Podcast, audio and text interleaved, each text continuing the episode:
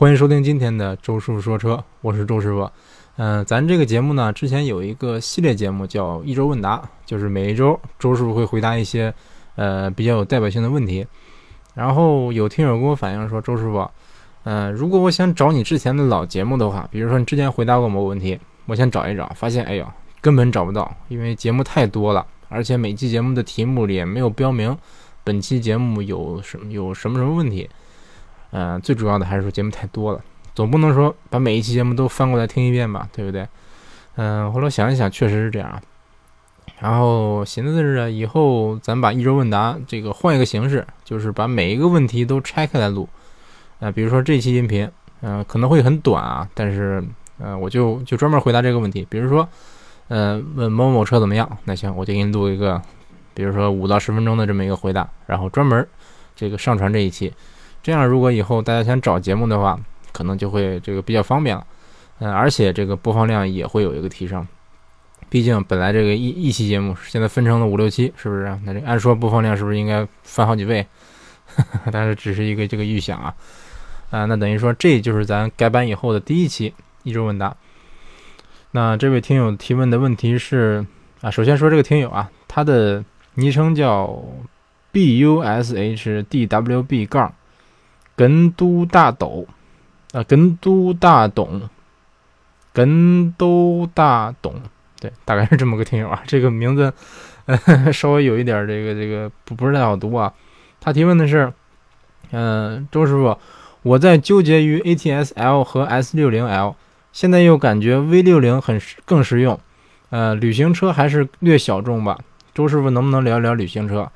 呃，确实啊，有关旅行车的这个问题，很多朋友都问过。这个相信很多有情怀的听友是很喜欢旅行车的，包括周师傅我也特别喜欢。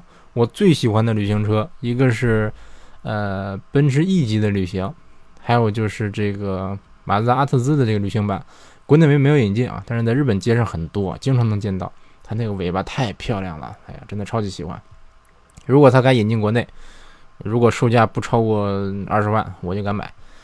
嗯，那就简单说一说旅行车吧。首先，先说这位听友他选的这两个车，嗯，纠结于 ATS L 和 S 六零 L。嗯，我建议您都试驾试驾啊。这个 S 六零这个系列，或者说沃尔沃尔沃的这这系列车吧，总的来说，我给他们评价是，确实安全系数很高，主被动安全配置都都很强。但是呢，嗯，我就觉得他们开起来不是太像这个这个豪华品牌的这个车啊。虽然说。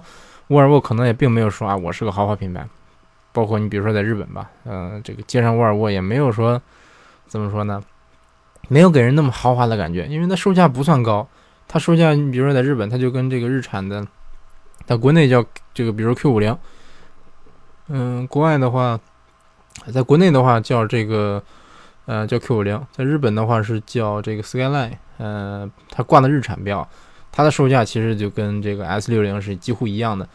我同样的价格，我买个日产还是买个这个，是不是？或者我再加一点点钱，买个三系，买个 A 四，呃，这给你给人的感觉是不一样的。那沃尔沃包括在国内吧，给我的感觉就是一个比较小资，然后比较这个小众的这么一个高端品牌。但是，啊，算不算豪华品牌呢？说实话，我是要画个问号的。但是你比如凯迪拉克吧，那就是美系的老牌的豪豪华品牌，对不对？这个没什么没什么可纠结的。啊，但其实我是个人是不是太纠结于这个品牌的？我感觉您挑的这两款车肯定是比较小众，肯定是这个不是会太喜欢像 BBA，满大街都是什么三系啊、A 四啊，对不对？嗯，相信您肯定是一个比较比较个性的这么一个听友啊。那嗯，有关个性的话，这两款车都够够个性，但是我还是建议您都试驾一下，因为 ATS L 这个车就是太运动了。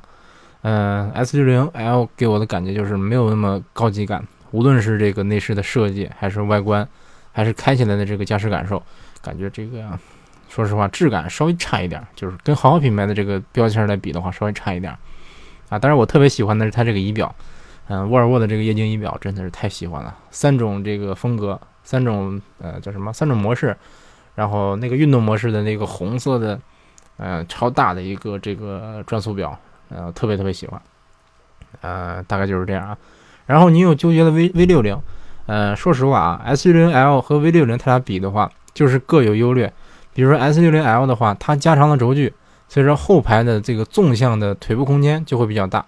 当然这也是会影响到头部空间的。比如说周师傅我，我一米八六，啊，其实周师傅之前说过很多身高啊，有时候说一米八五，有时候说一米八六，有时候还说一米八三。其实我是不穿鞋，是一米八四五。呃，对，一不穿鞋的话一米八四五，呃，我一般就四舍五入一下到一米八五，然后或者一米八六。穿鞋的话一般是一米八六这样啊。嗯，比如我这个身高，假如说一个车我头部空间不够，嗯，顶头了，但是腿部空间如果很长的话，那我可以稍微往下出溜一点，就是往往躺着坐一点，这样嗯，可能坐着也会更舒服一点，而且也不会顶头。嗯，但是比如说一个车我顶腿了。嗯，我腿已经顶到座椅了，那我是不是想出溜也出溜不了了？出溜劈叉，或者劈叉，或者斜着坐，但肯定都都是不够舒服的。所以说，嗯，纵向腿部空间也是会影响一下这个头部空间的。嗯，所以说，嗯，S 六零加长了以后，它的腿部空间，后排腿部空间肯定是有提升，而且你前排的人，你你这个座椅也可以更靠后，更往后往后靠一点，这样对前排的这个腿部空间也有一个提升。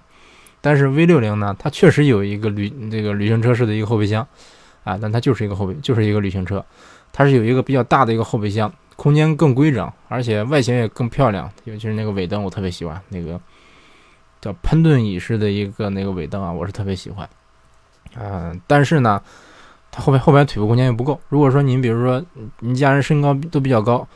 呃，比如说您的这个这个车经常要坐坐四个人，然后而且后排要坐的那个人身高还比较高的话，那可能，嗯，坐着就不是太舒服。确实是储物空间更大，但是您平常会不会这个需不需要这么大的储物空间，对不对？比如有的人说我出去我爱玩，我爱自驾游，平常我出去去个海边，去个爬个山等等等等，我后边后备箱我要放很多东西，婴儿车，呃，婴儿篮。就是手提着装小孩那个篮子啊，啊，但是我没有小孩，我不知道这个这个篮子干什么用的。但是我见他们好像，好像很多这个电影里大家都有一个啊，把孩子放里边拎着拎着下去，或者是推婴儿车，嗯，这样是会占很多空间的，是不是？比如说你像正常来说轿车的话，嗯，可能后这个后备箱放一个婴儿车就占了一半的空间了。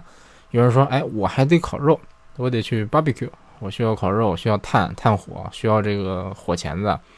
然后我还要装很多肉，装点蔬菜等等等等，这样直接就把这个后备箱装满了。如果一般的轿车的话，装这些东西估计就，算是勉强了，对不对？我还有的人说我还要帐篷，我还要气垫子、气垫床，我还要打气筒，我我小孩要玩，我还要给他来个这个充气游泳池，是不是？我我我去玩的地方这有海，我还得装一个皮划艇，那这个轿车的后备箱完全装不下了，对不对？如果说你是一个旅行车。它这个空间就大多了，是不是？起码比轿车轿车版本来说要多个，嗯，二三百升的空间吧。呃，你能多多装很多东西。最主要的是，旅行车它的纵向空间，后备箱的纵向空间很高，可以装一些很高的东西，可以把东西摆摆的特别高。嗯，如果说您家里有有辆 SUV 的话，嗯，你估计您可能会对这个对我刚才这个说法会比较比较赞同吧。我记得之前有个听友他给我给我发了个图片。一个 CRV 直接把一个婴儿车婴儿车立着就装进去了，而且不顶头，这可见说这纵向是有多高。这一般的轿车嗯是不是？这可能这个这方面就就稍微差一点了。像之前我也说过，宝马五系的例子，周师傅这个开着宝马五系去我媳妇儿家，这个去给他的嗯附近的亲戚朋友送东西，里边没拿多少东西，是不是？就是几十箱王老吉，几十几十桶油啊，十几桶油。然后一些乱七八糟这些东西啊，就把后备箱装满了，而且后座也装满了，还没放下，对不对？如果是个 SUV 的话，哎，那那就不成问题了。啊，不对不对不对，不好意思，如果是个旅行车的话，那可能就不成不成问题了，对不对？嗯，总之就是这样啊。旅行车它的优势就是一个是好看，啊，但是有的人喜欢，有的人不喜欢，有的人觉得说啊，旅行车那不就是个嗯，不就是个两厢车吗？不喜欢，不显档次。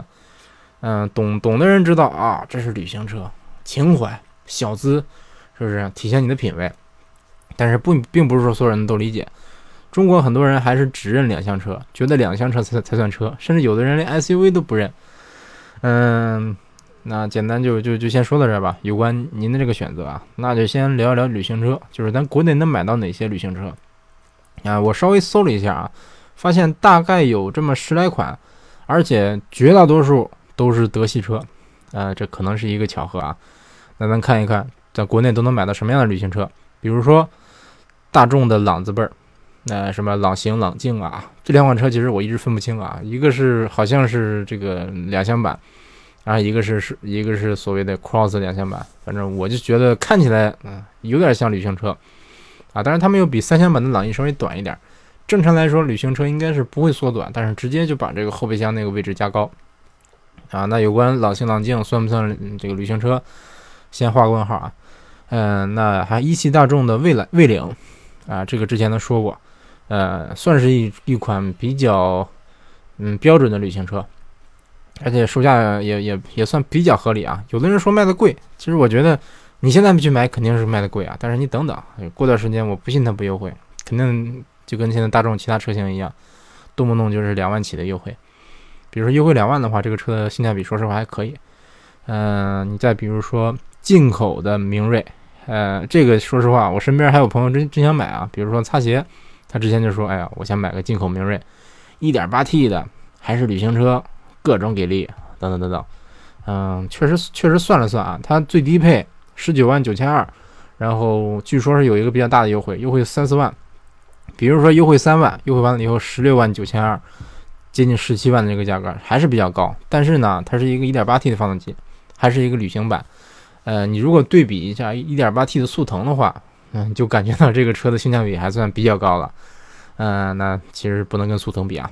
那那再比如说我预算再高一点，你可能买到这个大众进口高尔夫旅行版。啊，就是稍微贵一点。我我我感觉进口高尔夫的价格稍微有点有有点离谱。嗯，但是我不知道为什么啊，这一代的这个进口的高尔夫旅行，我总觉得有点短。我在街上见过一些老的这个这个高尔夫旅行，嗯，因为日本人比较喜欢高尔夫啊，各种各样的高尔夫，然后发发现这个呃这个老的旅行高尔夫好长啊，嗯，感觉特别特别长，嗯，感觉看着还是挺有范儿的，但是现款的这个总觉得稍微差一点意思，不知道为什么，嗯。那有人说，那高尔夫还有一个版本叫那个叫嘉旅，对不对？那算不算旅行车？我感觉那好像不算旅行车，嗯，更像是一个 MPV。嗯，因为嘉旅这个车我之前说过啊，我特别不喜欢它这个外观，觉得太高了，呃，又高又方又丑，就像个大面包啊。其实面包就就是 MPV 的一种，嗯，反正我是不太喜欢嘉旅这款车，但是有开过的人就是对它评价挺高的。反正我因为我没有试驾，所以说。嗯，不是太喜欢它这个外形，感觉要旅行车的话，还是还是这个高尔夫旅行版，虽然是贵了一点啊，贵得多。嗯，而且以后高尔夫我估计也不会国产旅行版。哦，对了，呃，我忘了一款车啊，就是这个本田的捷德啊。有人说捷德六个座啊，这应该是 MPV 吧？嗯，我感觉也是啊。但是它虽然是六个座，但其实你看它的形状啊，完全就是一个旅行版的老思域的这么个感觉啊。你说它是 MPV 太矮了，嗯，之前老的奥德赛大家说特别矮，是不是不像 MPV？但是这个捷德呢更矮了，嗯，就说实话，我觉得它是一个比较接近旅行车的这么一个 MPV。所以说，如果说你喜欢的是旅行车这个范儿的话，捷德我感觉也还还是不错，嗯，而且这个听说马上换代的捷德，还是该款的捷德要换 1.5T 了啊，动力会有一个不小的提升。嗯，总的来说，我还是比较倾向于把捷德定义成一个旅行车。嗯，如果我买的话，估计会买一个五座版本。嗯，因为怎么说呢，六座版本的捷德我之前吐槽过。嗯，它三排座椅是二二二这么一个布局。如果我想坐五个人的话，我必须得打开第三排座椅。如果我打开第三排座椅的话，这个第三排的这个这位乘客他的坐姿是比较难受的，而且。那你就后备箱就完全没有储物空间了，是不是？比如说，我想五个人出去玩，我还得装一个行李箱。别的不说啊，就一个行李箱，你打开第三排座椅，觉得就装不下了。除非是你放在这个第三排这个乘客的旁边。啊，说实话，你不一定能放下，稍微大一点的登机箱。嗯，所以说，如果我的话，我估计会买一个五座版，然后假装它是一个旅行版。嗯，好，接着说。啊还有一款车就是进口大众的蔚揽，嗯，也就是旅行版的迈腾。其实我纳闷，就是你直接叫迈腾旅行版多好，是不是？迈腾这个名字也够响的。可能是大众觉得啊，我是进口车，我得体现一下我这个尊贵的身份，我必须得叫蔚蔚揽，叫叫迈腾，这不行不行不行，没有档次。他估计是估计是这么想的，但是怎么说呢？我在我们那儿还没怎么见过这款车。嗯，国产的这个全新迈腾倒是见过几次了。然后，嗯，跟它同平台的，啊，不是同平台，就是前算是上一代上一代迈腾平台的这个斯柯达的速尊，呃，也就是进口版的速派，它的旅行版。呃，说实话，它的外形有点脱离时代了啊！我还是倾向于这个现款的速派的这么个设计。嗯，现款这个速派旅行版好像国外已经上市了啊，这个国内我不知道会不会引入。但是就算引入的话，感觉可能选这款车的人并不多啊。因为为什么呢？因为他们这个价格已经是跟这个豪华品牌的一些这个中级车他们的旅行版接近了啊。你比如说这个沃尔沃的 V60。比如说这个 C 级的进这个旅行版进口的啊，进口 C 级，比如说进口的三系旅行版等等，包括这个 A 四，A 四它不叫旅行版，它叫 All Road，就是一个跨界旅行版，嗯，加高加高底盘，加了一个黑色的轮毂，然后这么个旅行版，等等等等，嗯，如果说你买，比如说买买这个蔚领。呃，不是蔚领，蔚揽，或者说买这个速尊，他们这个价位呢，说实话，加一点点儿就能够着三系旅行，就能够着 V 六零了。而且这些车它也是有一个相对来说比较大幅度的优惠。我感觉同样是进口车，是不是？反正你这个维修保养的价格都不低了，而且你要的就是一个这么小众这么一个感觉，感觉你不如直接买这个 BBA 上一个豪华品牌，对不对？嗯，大概就是这样。啊，比如说我预算再高一点，嗯，你像宝马五系、奥迪 A 六，嗯，奔驰 E 级也都有旅行版，啊，但是现款的 E 级有没有？我现款 E 级我还没见过啊，在国内，在日本的话我已经见过见到了这个旅行版的 E 级，非常漂亮，非常漂亮。嗯，其实我特别喜欢就是它那个尾灯，嗯，它把这个尾灯好像是拉长了，啊，有有种拉长的那那那种感觉啊，这个嗯。怎么说呢？轿车版的一级，它的这个尾灯就跟 C 级很像，嗯，我总觉得说少那么一点新意。然后旅行版的那个设计，我我就挺喜欢。嗯，再比如说 CLS 有一个旅行版，这个就就不叫旅行版了，叫这个 Shooting Break，嗯，列装版，就是在当年这些欧洲贵族们，他们骑着马车，不是骑着马车，不是骑着马，骑自行车，骑着马或者坐着马车出去打猎的时候，他们得。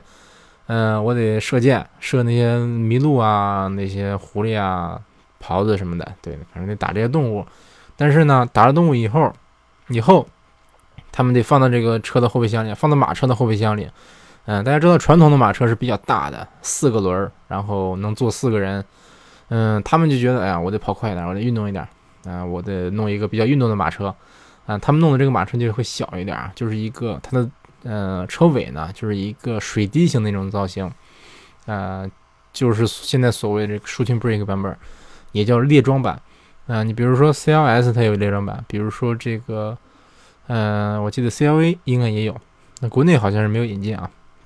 呃，我在反正在在日本的街上见过这个 CLA 的列装版。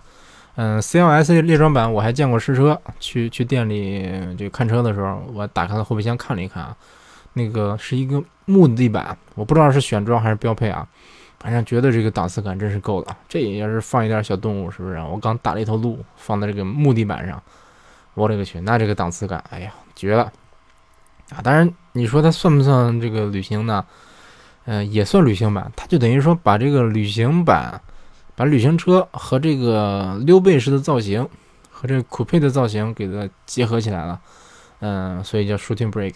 反正怎么说呢，在国内我感觉不是太常见啊，但是应该是应该是有一些朋友会选这个车。反正我在日本呢见过几次，特别漂亮，它的那个尾巴特别优雅，真的特别优雅。哎呀，每次我我在街上看见以后，我在在在都在当地这个这个看半天，擦一边擦这个哈喇子一边看。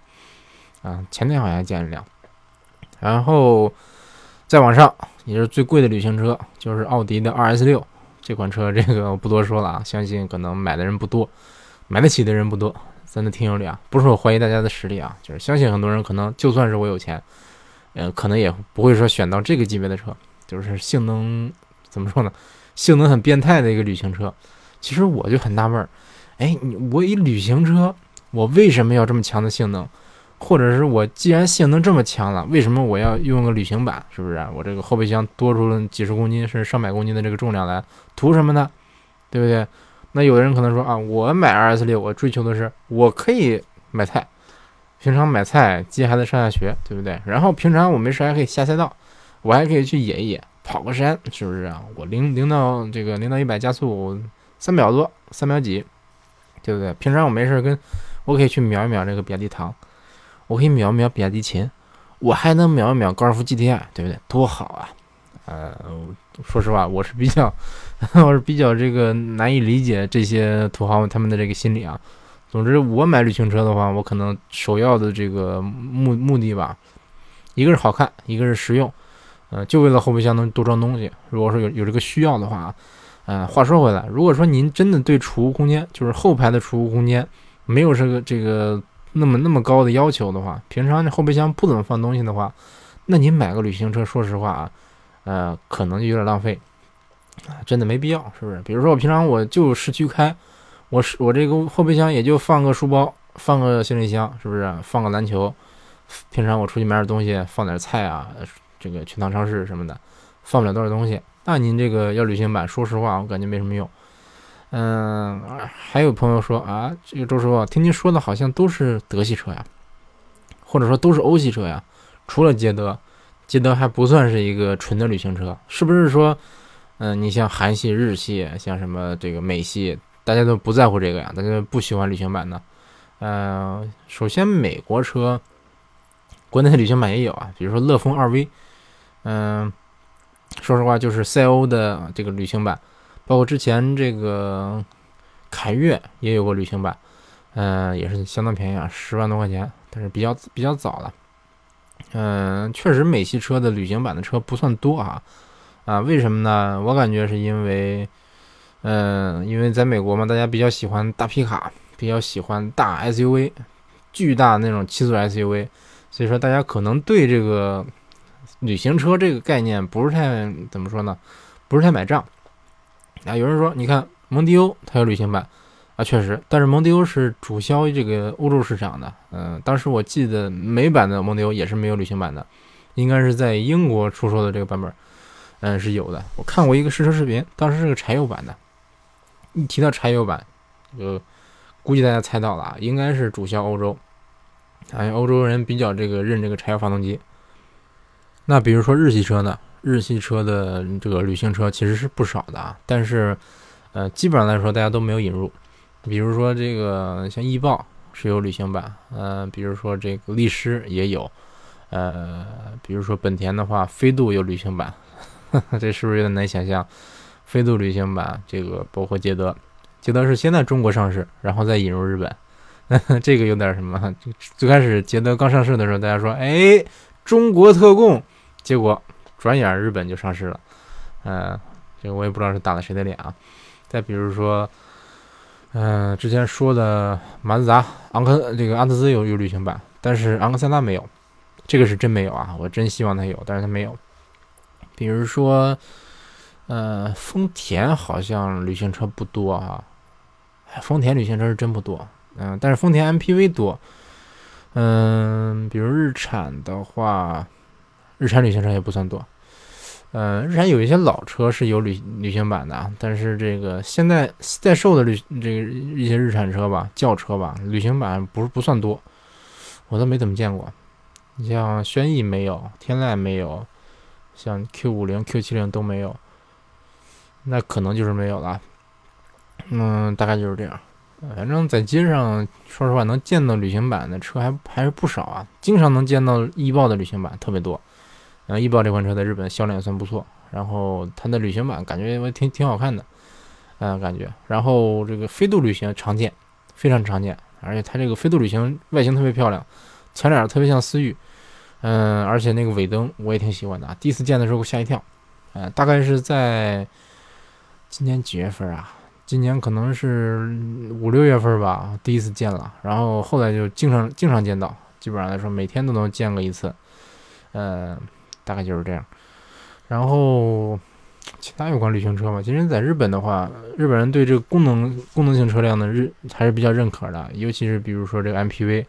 嗯，我感觉可能对日本人来说啊，买旅行车倒不如买 MPV，因为很多 MPV，嗯，怎么说呢？无论说尺寸大小，比如说小到像飞度这么大的，甚至说像 K Car 这个尺寸的 MPV，大到像阿阿尔法、像海狮，嗯，什么尺寸都有，而且能满足各种各样的需求。嗯，在这种情况下呢，你买个旅行车，总之，如果是我的话，我可能我觉得不如说，反正买买买一个 MPV。对不对？还多出多出几个座来，在日本也没有说啊，七座车这个几年不过检等等等等，也没有这种要求，没有这种法规。嗯，所以说在日本旅行车并不算多。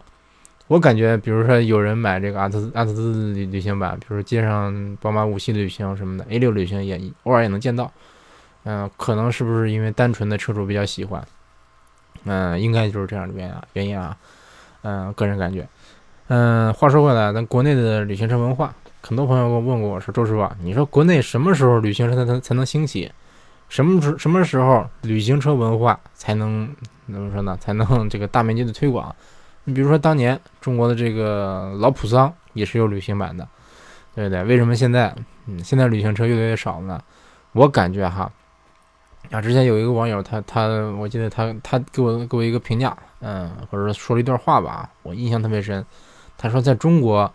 人还在往乱七八糟的车上贴壁虎，贴这个贴乱七八糟的这这些各种各样的车标，是吧？贴五菱宏光，是不是？给很多前驱车加尾翼，各种汽配城的改装，然后车内要挂这个挂十字架，挂了十字架还要挂佛珠，还要挂菩萨，这这这，而且还要挂个符什么的，然后等等等等。嗯，甚至说很多人还在敲钢板，还在踩车门，还在关车门，然后还在看这个车的车车重，还在通过这个来判断车身安不安全。甚至还有很多人说啊，德国车就是先进，其他的车就不先进，等等等等。在中国这么一个一个汽车汽车的呃汽车市场的这个氛围下哈，我感觉可能懂车的人不是太多。虽然说，嗯，怎么说呢？说说懂车的人少，我感觉也不是太现实。嗯，我敢我敢说，现在中国的这些消费者里边，懂车的人越来越多了，我能明显明显的感觉到越来越多了。嗯，但是呢，这个比例是多少呢？还有很多买车的时候看都不看，试驾都不试驾，一看哦，这车真好看，优惠多少？优惠两万，优惠两万五行不行？嗯，两万三，两万四，两万三千五，两万四千五，两万四千五，啊，成交。大概就是这样，还还然后也就两两万四，行，差不多，那行得了，成交了，直接就车提走了，对不对？嗯，还有很多消费者是停留在这个这个阶段，还是在看外观、看内饰，然后看品牌，停留在停留在这个阶段。然后你指望他去啊，旅行车文化啊，去去去这个去讲究这个讲实用，去讲情怀，我感觉可能不太现实，起码在现阶段啊，可能还不算太现实啊，但是。我相信啊，再过个，比如说五到十年，嗯，等咱中国的这个汽车市场真正成熟了以后，相信旅行车会成为一个比较大的一个细分细分市场。嗯，反正在目前为止，你像各大汽车网站都没有旅行车这个分类，因为我刚才我刚才也总结了，大概就这么十几款车，下到十几万，上到百十来万，就这么十十几款车，对不对？它没必要变成一个分类。而且另一方面，希望这个很多厂家。能把自己一些优秀的旅行车产品引入国内，嗯，也给咱国内的这些消费者更多选择的机会。你比如说我，我特别喜欢阿特兹旅行版，它就不引进，我就想买买不着，对不对？嗯，相信像我这样的人有不少啊。那行，这期节目先录到这儿啊。嗯，相信一些比较细心的听友听已经听出来了啊，咱这期节目的音质有一定的改变。呃，我个人觉得音质会更好了啊，这个还原度更高了。呃，其实周叔本来的声音大概就就是这样的。这个之前那个话筒，呃，有一定的问题啊，啊，不是话筒话话筒的问题，主要是我电脑它的声卡比较差，一个集成的一个声卡，嗯，就算话筒的音质够好，它也也不能完全的还原。嗯，然后现在升级了一套这个全新的采音设备，包括话筒支架、防喷罩、外接声卡等等等等，这个都换了一套啊。首先要感谢这个百车全说的刀哥帮我推荐了这套系统，呃，不是这一套设备，嗯，他他给我推荐了一个店家，呃，基本上就是他当时买的同款。然后最开始我是想在日本买，后来发现买了以后，这个我我对乱七八糟的这个技术名词啊，什么电容话筒啊、指向性啊、乱七八糟的什么什么卡农线呐，我都嗯这个不大懂，嗯，不大不大清楚是什么意思。然后在日本日本买的话，这个日本的这个网购又不是中国这么发达，很多网站它没有那么先进的客服系统，我不能跟买家交流。另外，你去店里买的话，设备很少，嗯，卖这些东西的地方不多。嗯，因为之前我那个话筒就是我直接去我们那儿附近最大的电器城买了一个最贵的这个 USB 的这个话筒啊，然后发现音质也没有想象中那么好。当时感觉音质不错啊，但是后来有了这个话筒以后，发现 一对比就就感觉确实不是一个档次的东西啊。然后他给我推荐了一套一套这个设备啊，直接就买了以后让我媳妇儿带过来了啊。顺便感谢一下我媳妇儿，她是人肉帮我把这这一套设备从国内背过来的。呃，这这一套设备大概有四五公斤吧，然后组装，然后调试，上网这个根据卖家给我发的视频来学习怎么用这个设备，怎么用软件，然后现在算是勉强用用熟了。呃，简单说一下这个话筒的感受吧，这是一个电容的话筒，呃，就看起来就跟就跟这个一般的话筒不一样啊，反正就是银色的。呃，方形的，不是不是圆形的，然后中间是有有有一个类似呃卫星空间站的那么个那么个机构，是用很多猴皮筋把它勒起来的，然后把这个话筒塞在里边，呃，然后有各种各样的架子，这个架子可以三百六十度移动，上下移动，而且特别高端的是哈，这个架子我现在在移动啊，哎，现在也在移动，在移动，在移动，在移动，移动的过程中呢，它始终这个话筒都是直的。话筒这个长直线不会变，哎，这个挺高级的。我我看了半天，发现它是一个大概是一个平行四边形的这么一个结构。然后我把这个架子架在架在了我的电脑上，它可以嗯左右旋转，可以上下旋转，呃上下伸缩，嗯挺好用的啊。然后这个声卡是一个外接声卡，是一个嗯叫型号我忘了，反正是只能接一个话筒的声卡。当时有一个版本是可以接两个话筒。但后来想了想，我只有一根话筒啊，买那个也没什么用。然后它可以接吉他，什可以接吉他，这个乱七八乱七八糟这些电器，哎，我也没有。后来就买了这个，感觉挺好，感觉就真挺好啊。这个电容的话筒就是不一样，呃，估计大家也能听出来，这个音质是有一个算是质的飞跃吧。嗯，顺便我要感谢一下这个熊猫，也是咱老听友，呃，是周师傅的第一批听友。嗯，为什么要感谢他呢？因为他之前给我赞助了我的第一个话筒。呃，一个索尼的话筒啊，虽然说现在这个话筒已经正式退役了，但是非常感谢他对我的帮助。嗯，其实这个赞助不是指的是这个我给他做广告啊，只是说就是觉得，哎，周师傅你这个话筒太烂了，我我我我我有钱，我给你赞助一个话筒吧。这个其实，呃，周师傅有很多这种热心的听友，嗯，有赞助赞助这个的，赞助那个的，是不是？有钱的捧钱场，没钱的捧人场。嗯，也有很多朋友这个慷慨解囊。帮我打赏啊，乱七八糟的。其实我周叔叔是过了很长时间才知道，哎，还能打赏，还有还有人给我打赏。嗯，是有一次我记得更新了一个一下那个客户端，发现啊还能打赏。然后，呃，这个 这个后来发现啊，越来越多的朋友帮周叔叔打赏，包括这个无论是评论呐等等等等。呃，怎么说呢？还是说感谢大家一如既往对周叔说车这个节目的支持。咱的这节目不成熟。虽然说目前为止已经录了上百期了，但是不成熟。周师傅只是一个非常非常业余的一个主播啊，或者说，呃，我之前说我是最不专业的这个音频主播啊，但是后来发现还有一些人比我更不专业。嗯，那总总之还是努力吧。感谢大家对我对周师傅一如一如既往的支持，以后也会一定继续努力。呃，这是咱用这个新设备录的第一期节目。嗯，以后。周叔一定会给大家奉献出更多，无论是音质上，还是说内容上，都比以前有这个有一个更好的一个提高的这么个节目。好，那感谢大家收听这一期的周师傅说车，下期节目再见。